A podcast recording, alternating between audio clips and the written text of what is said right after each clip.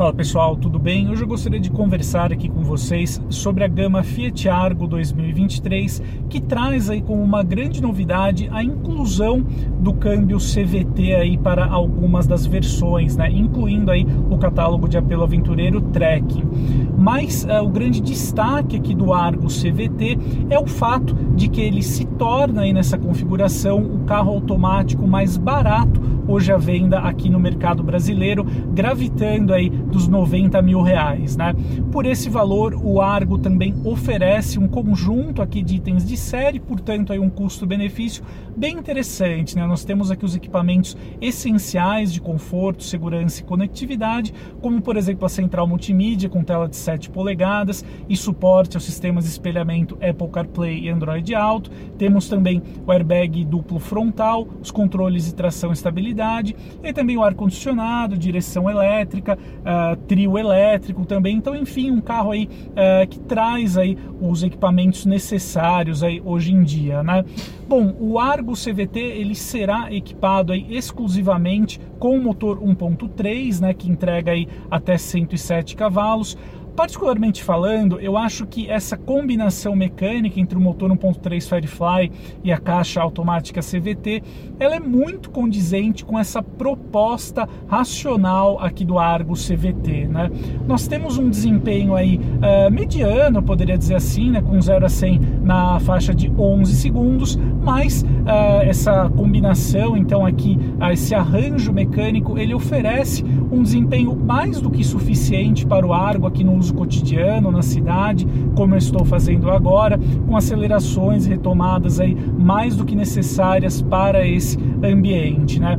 Ponto positivo aqui do modelo fica por conta do consumo, como é desejável, né? ele gravita em torno de 12 km por litro na cidade e beira os 14 km por litro na estrada, sempre considerando aí o uso de gasolina. Né?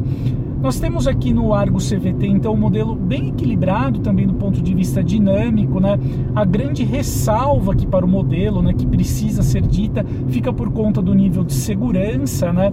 O tanto o Argo quanto o Cronos, eles foram avaliados em 2021 pelo Latin NCAP, eles foram reprovados, né, nesse quesito. Eles não alcançaram sequer uma estrela aí das cinco possíveis, né, nos testes aí da entidade, né? Então, essa é uma ressalva que pesa muito contra aqui o Argo, né?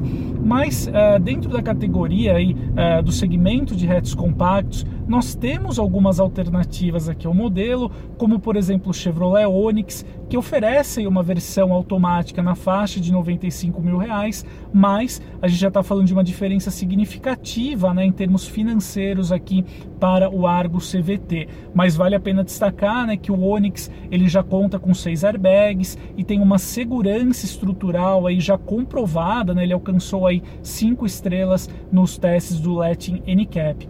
Mas eu acho que uh, se você busca exatamente essa questão da racionalidade, né, você deseja pagar o menor preço possível, mas para obter apenas um carro e com o conforto do câmbio automático, aí sim o Argo CVT é uma pedida bem interessante hoje em dia. Né?